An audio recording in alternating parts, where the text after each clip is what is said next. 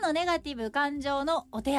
まあこの本があるんですけど、ほまあこの本に沿ってっていうか私ごめんなさいまだこれも読んでないあはい。なんですけど、はい。ここで気になったのが感情労働なんですけど、はい。これあんまよう分かってなくて。感情労働初めて聞いた私でしょ？うん。あでもこれはなんでこの話したいかって私が思ったかっていうとその ごめんなさいこんなこと言うのもあれなんですけど本がどうこうっていうよりもこの感情労働っていうのがうん。当てはまる人が多分めちゃくちゃ多いやろうなとー思って。はい。ほうほうほうほうほうでどこまでがその感情労働で誰が感情労働じゃないかとかもちょっとまあそこの線引きも難しいと思うんですけど、まあ、そもそも感情労働が何かっていうのを先生から説明してもらっていいですか？あはいありがとうございます。あのなんか僕が作った言葉とかでは全然なくてですね、うんうんうん。実は40年ぐらい前からもうすでにあの、はい、アメリカとかからでは言われてる言葉で、はい。最近結構日本で言われ始めた言葉なのかなというところなんですね。うん。で特にまあこの感情労働ってまあ簡単に言うとですけど、まあ、自分の感情をすごくまあコントロールしないとダメな仕事をしてる方に対して言うことが多くてですね、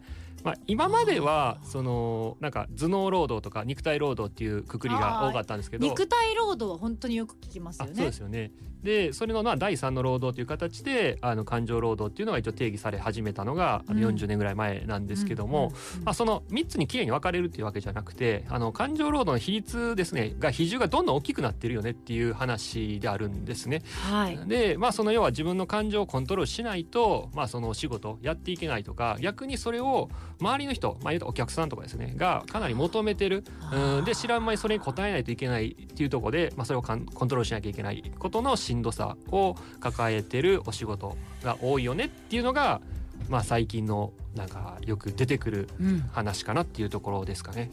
そうだからこれって若干私の仕事とかあーはい。もはい。感情労働になるのかなって思うんですよ。いや、うん、ありのままの自分でこの仕事できてたら感情労働じゃないとは思うんですけどでもやっぱそういう瞬間ばっかりじない、はい。まあ春菜くんに対してはねオープニングみたいに あの感情労働せずに せずに、思いっきりそのままラジオで放送されてるとかもう古無視して「えそれどういうこと?」みたいな感じでいけるんですけど、はい。でもまあそういう場ばかりではないというか例えばカメラが向いてるテレビのお仕事なんかはパッて向けられた時に私が辛いことがあるからって言って泣きながら美味しい食べ物を食べるとかなんかまあ私それでももうこの時代はいいとも思うんですよ。うん。いいと思うけどやっぱそれじゃ成立しない場所。例えばもっと言えば芸人さんとかが漫才をしなきゃいけないってなった時にすごく悲しいことがあったとしてもやっぱり笑わせるっていうお仕事をしてるにあたって自分が泣くっていうのがまあ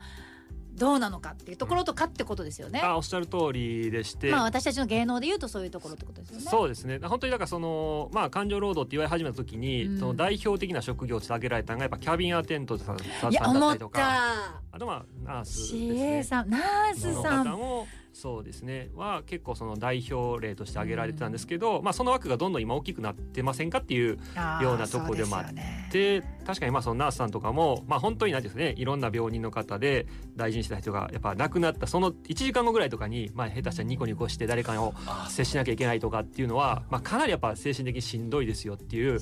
ところはあんまり今まであのフォーカス当たらなかったと思うんですけどうん。まあそういうところが感情労働としてフォーカス当たり始めてそれってまあ正直ナースさんだけじゃなくて自分がしんどい時とかあー、うんもしかしたら本当にあのごご家族に何かあった翌日とかでも仕事では職場とかではそれこそニコニコしとかなきゃいけないっていうのをまあ求められてるんじゃないかっていうやっぱそのプレッシャーがうん。特にまあ日本の文化としてそう、まあおもてなしとかホはいスピタリテはい。はいはいはいィですね。そこですよね、い。い、いところでもあるんですよ。日本人として日本の文化としてその周りを気遣って空空気を読むっていうやつ、はい。いい時もあるんだけど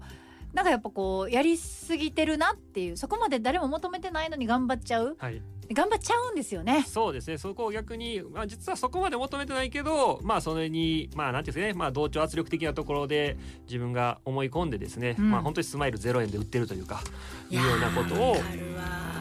ですね。こうあるべきだみたいなところとあーすごいわかる。そのこうしなければいけない。でもそれが本当に求められているかはわからないみたいなところでせめぎ合いが起きて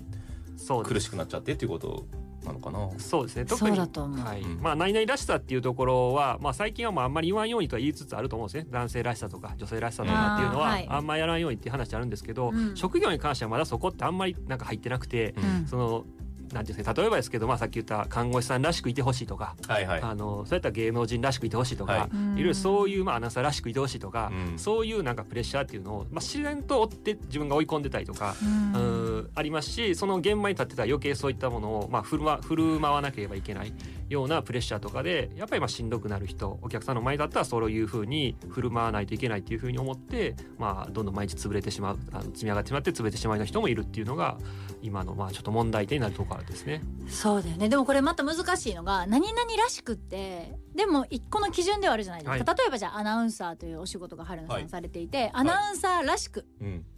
これってさなんかこうある一定の基準みたいなのがあるからアナウンサーってお仕事が成り立ってると思うんですよ。アナウンサーの人がまあでも私む難しいな。どこまでがアナウンサーらしさなのかも分かんなくないです。例えばアナウンサーの方で金髪っていないでしょ？まあねそうね。ただまあどうなんだろう。それはじうんいないね。いないのかな。わからない。いないか。あんまり見かけなくない、うん。金髪のアナウンサーみたいな、まあね。でまあニュースを読むから、特に曲穴とかはね。そう真面目な話うをん。するときに金髪。で先生めっちゃ金髪やけど。でもこれの違いがさ私これの違いが分かんないんだよ。金髪アフロのはいはい。精神科医の先生が 真面目な話しても入ってくるわけやん、うん。でもアナウンサーの人が金髪でニュースを読んだ時にさふざけんなってなるのか分からんよ。だってやってる人がいないから、そうねスーツ着てネクタイ締めて目を見て今頑張って走ってるんですって言っても嘘やんって言われる人もいれば。ねこそれはほんまに改めてま自分で聞き直して自分にも原因あると思う。そうやそうやでもこういうことじゃない。そだからもうまあららしさってすごいだこんなんアナウンサーとか、うん。シンガーソングライターとかお医者さんもそうだけど普通にこうどどの職場とかだけでなく人間関係でもある話でうそうでもそこにだから縛られすぎるっていうのがそれにだから私が言いたいのはその基準っていう意味でのらしさって、まあ、うん。ある程度みんな持ってないと、のうん。まあ、判断するにあたって難しくなってくると思うけどそのらしさを意識しすぎるとか、うん。自分がそれをプレッシャー感じるぐらいうん。しすぎると、うん。やっぱりどんどんどんどん生きにくくなってしんどくなっていくことが増えるんやろうなとは思う。そうですねやっぱりまあその仕事以外とかまでもそこを意識し始めたりとかして、まあその生活とかですよねに対してですね自分はあんまりまあ甘やかかせなかったりとか、うんいうとこまで発展したりとかしてしんどい思いしたりとかすることは多いですね。そうですよね。やっぱそれでもそういうののまあ解決策ってどういうところにあるんですか？まあじゃあ感情労働だけじゃないにしても何々らしさとかに縛られてるとかで、はい本当に今聞いてる人の中でもああそういうタイミングあるわっていう人いっぱいいると思うんですよ。はいみんなそれぞれの顔があるからね、はい。それぞれの場所で、うん。そういう時のまあちょっとしたそこから一歩こう抜け出せる、はい。コツみたいなのってあるんですか？あそうですね。まああのらしさっていうのはとてもまあさっきね近藤さんもおっしゃっていただいたように、うん。一つの今日あの大事な線引きでもあると思ってて、うんうんうんそれがあるからこそなんとなく自分のイメージ像というかうん。作れると思いますので、僕はそれはそれでいいとは思ってるんですよね。なのでただそれを引きずりすぎないとかやっぱりそのちゃんとそこの境界線とかをあの分けとかないとプライベートはプライベートとかで分けておかないと、うんそこにずっと引っ張られてしまうっていうのがやっぱり問題かなということなんで、うん。まあ、その職業僕はまあさっきはし感情労働ということなんで仕事の話ですけども、うん。仕事は仕事で別にそれはそのあの役割を徹するっていうのはいいと思うんですけどそれ以外のところでちゃんとまあ発散しましょうということがやっぱすごく大事だし、そういう自分の、まあ、自分がまあ心地いいコミュニティっていうんですかね、ん。そういったところを持ってちゃんと過ごしていくっていうところがやっぱり一番大事かなっていう話ですね。そうですよね。何もこう縛られずに自分らしく入れる場所みたいなのをやっぱり持っておくっていうのがそうです。それは仕事とかっていうところとはまた別で本当自分のプライベートっていうところではい。持っておけばいいってことです、そうですね。それ見つけんのがむずいねんな。私はねもともとそうだったんですごいそこあつけようと思ってね見つかるもんでもないだろうしこうん。う一人で生きてるわけじゃないからなんかねその辛いじゃないそういうのってこう巡り合わせもあるからさ、うん。なんかそ今すごい井上先生の話聞いてる時に春菜さんがもうマイクからかけ離れたところでうなずいてらっしゃる。天を仰いで目つぶってこうやってされてたんですけど分かるなと思ってたんですか？わかるね。本当にわかりますね。うん。どうしようラジオやなんか話いやいや本当ね。ということで今日はあの、はい。先生にこの後もうちょっとお付き合いいただいて質問とかもおぶつけようと思ってるんですけど、たくさんメールも来ていて例えばラジオネームニコブコからは、うん。井上先生なっちゃんはなさんげっくりなゆっくりなラジセラ心待ちにしておりました。本当にありがとうございますなっちゃんを命の恩人とおっしゃる井上先生はうん。私にとっての命の恩人です。感謝の気持ちでいっぱいです。春菜さんのようにはい。ノートを広げてうん。一字一句逃さず拝聴します。本当にありがとうございます、はい。ラジセラ毎月シリーズにならないのかなっていう風にメッセージいただいております。今日本当楽しみにしてる方たくさんいらっしゃってはい。今の先生のまあ感情労働っていう話から何々らしさっていうところからはい。そういうところの話も多分今自分に当てはまる人たくさんいたと思うんですけどもはい。この後のリスナーさんからの質問もはい。どんどんぶつけようと思いますのでこの後もお付き合いください。AM 五五八 FM 九一一。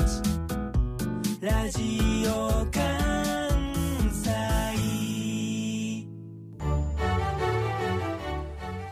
時刻は3時29分です。引き続きはるちゃんこんちゃんのラジセラのコーナーをお送りしてまいりたいと思います。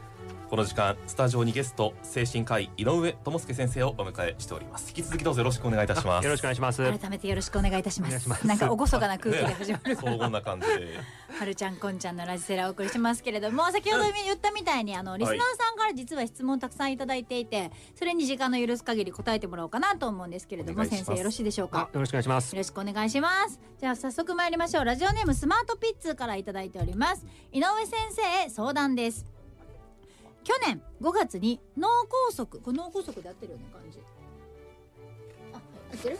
脳梗塞を起こして半年が過ぎました。後遺症は軽い言語障害が今でも残っています。それに以前から突発性難聴を起こした左耳もほとんど聞こえなくなりました。普段の生活でよく会う人には聞こえない喋りにくいは知られているので気を使っていただけるのですが初めて会う人に伝えた方がいいのか迷っています。その病気を患った最初の方は皆さんに伝えていたんですが聞こえない喋りにくいということで自分で聞こえることも聞こえなくなり喋れることも喋りにくくしてしまっているような気もしています。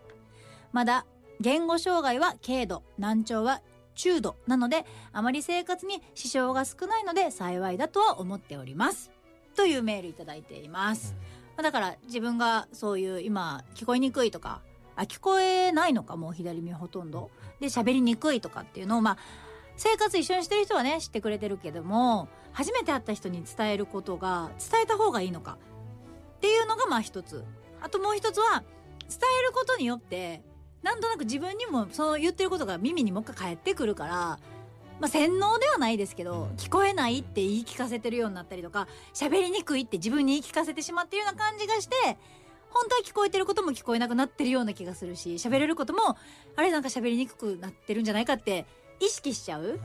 ような気がするんですけどこれってまあ言ってみれば病気とはまた別のちょっと精神的なはい。ところかなって思うんですけどこれは先生はどう思われますか？そうですね。僕はですけど、まあ周りの人に言った方がいいんじゃないかなっていうふうに思ってます。うんうんそっちの方がおそらく。まあ、この後の人生生きやすくなっていくんじゃないかなというのが僕なりには思った話ですね。うんうんはい、で特にやっぱり特に左の今耳が確かに聞こえづらいっていうことですので、まあ、自然ともしかしたら左の横に誰か立たれるのが嫌とかいうことは結構聞くんですよね。うんうんうんはいうん、でそしたらまあ横に立った人からするとなんか避け避けられたというかなんでとか思ったりとかすることってやっぱあるので知らぬ間に損してることっていうのもやっぱりあるんじゃないかなと思うんですよね。うん。で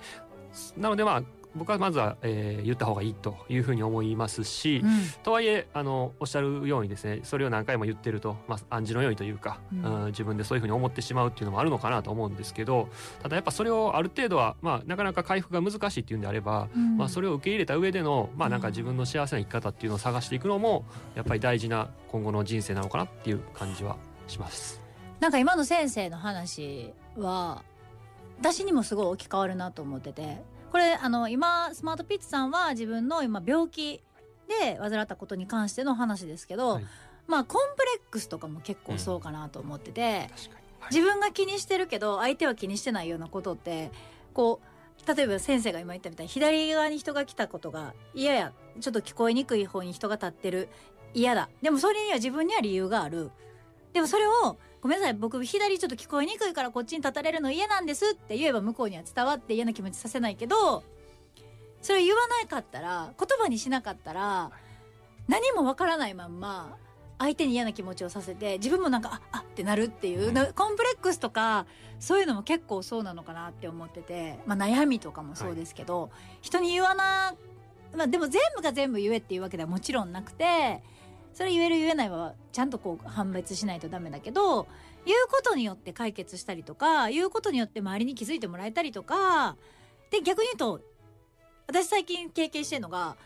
喋ることによって自分でもう一回認識して自分を認めて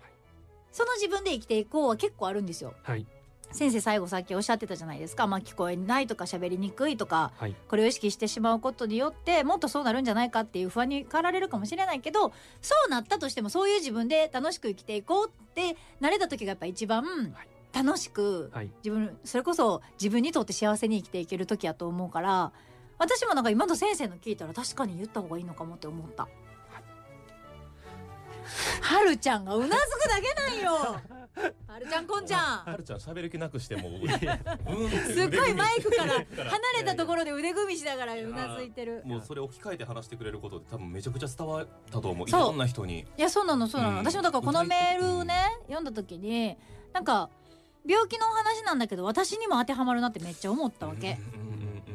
なんか私の場合だったらさちょっとこう12年前ぐらいとかに、まあ、自分の中で生きることに対しての執着がなくなった時期があってとかっていう話とかも私ラジオで喋ることによって何回も何回も喋ることによってあ私ってそういう時があった人間なんやって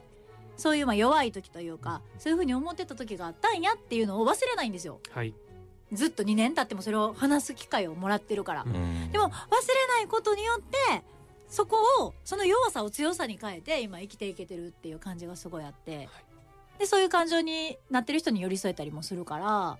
人になんかお話しするっていうのはいいと思いますよ。そうですね。信頼できる人からでねい。いのかなと思うんですけど、そうそういうふうですよねにはいなんか伝えてほしいなっていう気もしますね。でも苦手な人もいますもんね。ど。うぜなんていうかその相談をが苦手な人って中にはいると思っていいです。言ってしまった時にもう心が折れてしまうんじゃないかって考える人も中にはいらっしゃると、うん。それを言わないことで自分を保ってるっていう人もいると思っていて。不安要素をね、はい。言葉に出すことによって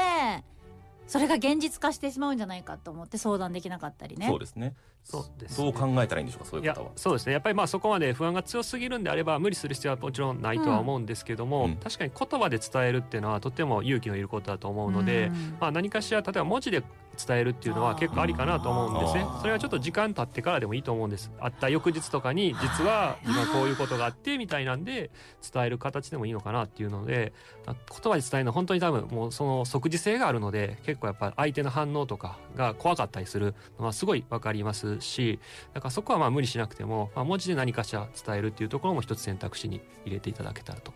考えました。これから実践します。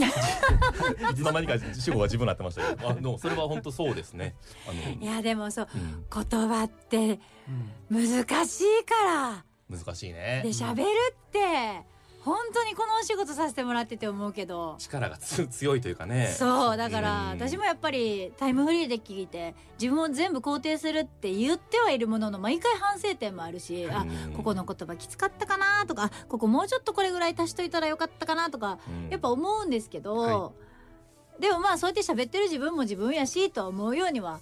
してるけどね、はい。で文字でも私書き出すのとか文字にするのも結構大事だと思ってて、まあす喋るのもそうだけどもう一回自分にインプットするって私悪いことじゃないと思うんですよ。うんはい。うん悩みとかを書き出してあ自分こんなことで悩んでるんやとか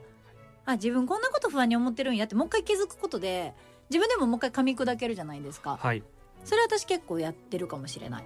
い。いですよねいいと思います。このだからメッセージを送ってくださるっていうのはとても実はいいことで。そうだと思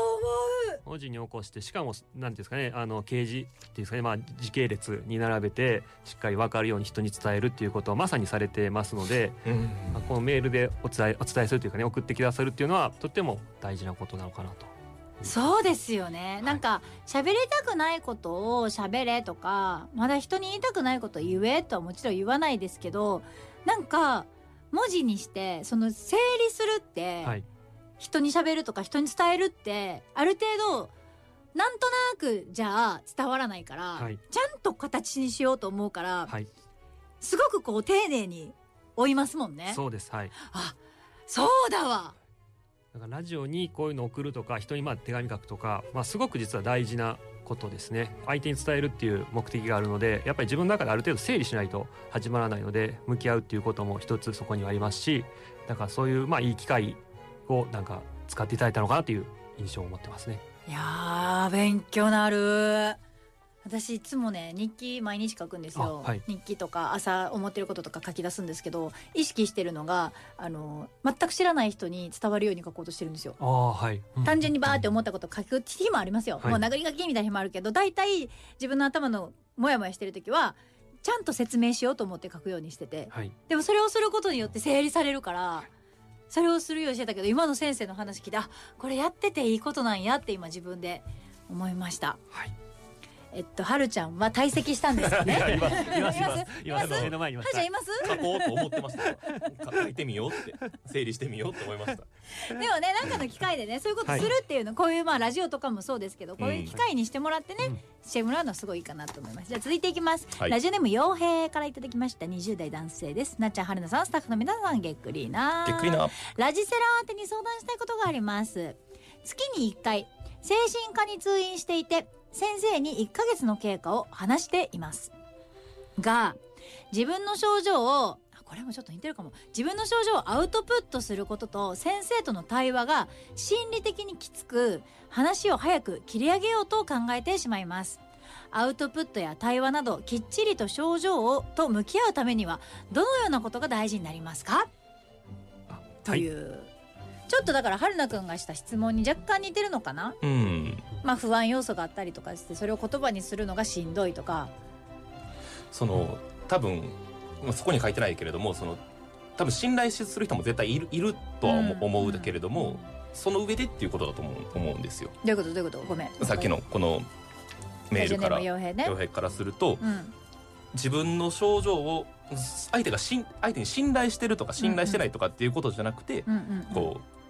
どうどうなんかなそれもあるんかな？ごめんなんいらんこと言った。ごめんなさい。どうした？どうした？まずまずちゃんいらんこと言ってないから。ままず先生の話。聞いてごめん僕がなんか注釈つけたそんなこといいよ。と。そんなことない、はいい。やいろんな考え方ありますんで、本当に。ね色はい。色つけたらあかんなんて誰も言ってない。そうそんなことない。いやいや春ちゃん自分交代してっそうですよ。ちょっと一回聞いてから色つけなくていい。んだよ。僕も考えるから。オッケーオッケー。うん。はい。ていう質問なんですけれどあも、ありがとうございます。はい。あの洋平さんのお悩みっていうのは、はい。結構実はあんまりなんか知られてないにしても、うん。めちゃくちゃ精神科病院ではあるあるというか。そうなんだ、はい、クリニックとかではめちゃくちゃある話であのどちらかというと何ていうんですかね入ってこられてうん。ですね、クリニック入ってこられて何も一言も喋れないっていう人って実は結構います。診察室に入ったものの挨拶の声すら出ない。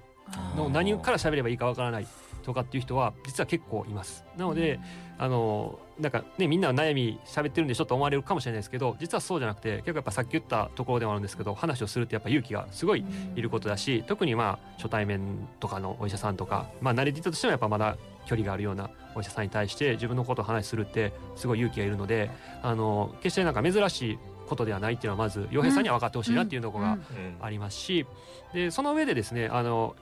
やり方というかその向き合い方っていうのは、うん。やっぱりその書いていった方が楽です。正直言って。あ書く。はい、あの僕らにというかですね、まあ、先生主治医の先生にそれこそまあ本当に声が出ない時はもうこれ読んでくださいで終わる人も結構います。まさにお手紙のような形で実はこういうことでまあなんか寝れませんとか含めてあのことを書いてくる方もおられますしで、まあ、そこをもう少しあの症状とですね向き合うっていうアウトプットのなんかコツみたいなところとしてはある程度まあその回数とか時間ですねこのあたりっていうのを書いていただけるとあのクリニックの主治医としては非常に助かるというか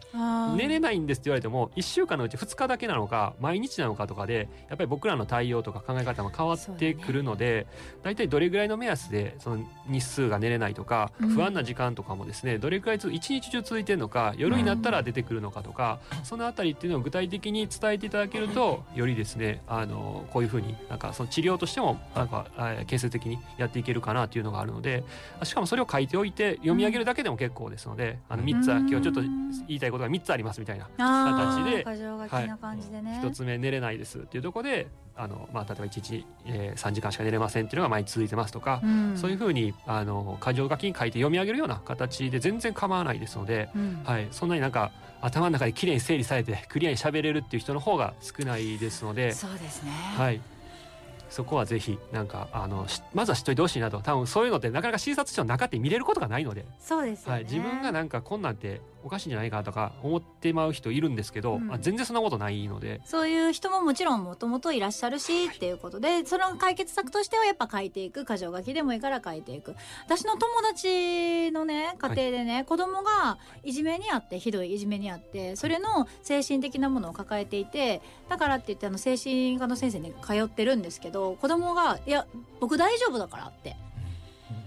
行くんですよ。もうはい明らかにはい。家でも暴れちゃったりとかそういう傷があるのが分かるから親は心配から連れていくんですけど先生のとこに行ったとしても「僕大丈夫やから」とか「何にもないから」「僕全然傷ついてないから」って言って毎回それで帰っちゃうっていう子がいるんですけど、はい。まあこの洋平さんと似てるというか、はい。でももっと言えば子供じゃないですか。はい会場書きしてとか言っても伝わらないじゃないですか、はい。そういう場合とかってその親としてできることなのかその子供にかけてあげられる言葉とかって何かあったりするんですか？あまずですねそのそういう場合めちゃくちゃ多いので子供はなかなやかそうですよね。言語化できませんのでなかなそうかなんですよね、難しいので、まあ、親子さんの家での様子っていうのをそれこそ、あのこれ読んどいてくださいみたいな感じで言っといてもらうとか、うん。あの受付の段階でこれ先に先生診察前に読んでもらえるようにっていうふうに受付で渡しておいてもらうっていう、まあ、それこそお手紙みたいな形で渡してもらえると僕らもまあそれありきで診察しますのでその子供のことはまあそのままストレートにあじゃあ何もないんやなとかはならないので、はい、そういった工夫を重ねてもらうのは全然それもななんていうんですかねあのやったことがないとそんなしていいのかなとか思う人とかって多いと思うんですけど、あはい。全然それもよくある話ですのであの、はい、活用していただけたらと思いますね。ね本当は本人がどういうところが弱くてとか、はい。どういうところが傷ついてまず傷ついたことを認めれてとかはいっていうのがきっと、まあ、もしかしたら洋平さんもそうかもしれないですけど、それを認めれてからのかもしれないけどまたそこにね立つまでが難しかったりしますもんね。はい、あちょっとすごい勉強になったけどだ質問は大丈夫ですか？はい、私はもう その相談をするしに行こうってするだけでめっちゃ強いなと思うし、うんうん。そこでなんか自分で抱え込むだけじゃなく人を頼ろうとする強さみたいなところがそうだね。すごい尊敬をしましたし。でもねそうだね。うん。今今日先生に言われてハッとしたのがうん。人に話すっていうことも一個勇気がいることなんだなっていう、そこもちょっと強さなんやなっていう。だからこうやってメールくれてる時点で強いっていうことはもう間違いないので、はい、それは本当そう思いましたね。そうそうすごいことなんだよ。勉強になりました。本当私も勉強になりましたしつこれが伝わってればいいなと思うし、本うん。当にまたやりたいなとも思うし。絶対に毎回あのここまでかいってなっちゃうんで。そうなんですよ。もっともっとここから話して聞きたいのよ。私自分の話も聞きたい。リスナーさんを優先してんねん。私は私で聞きたいことがあんねん。結構聞いてたけどそれでもっていうところがありますので。ですね。ぜひ次回もお楽しみにしていただきたはいいと思います、先生また来てください、はいこちらこそありがとうございます。もラジセラ大好き、ねラジセララジセラ言ってるけどこれ ラジオセラピーやから、ね、はるちゃんこんちゃんのラジオセラピー略してラジセラ。ということでこの時間のゲスト井上智介先生でした。本当にありがとうございました。ありがとうございました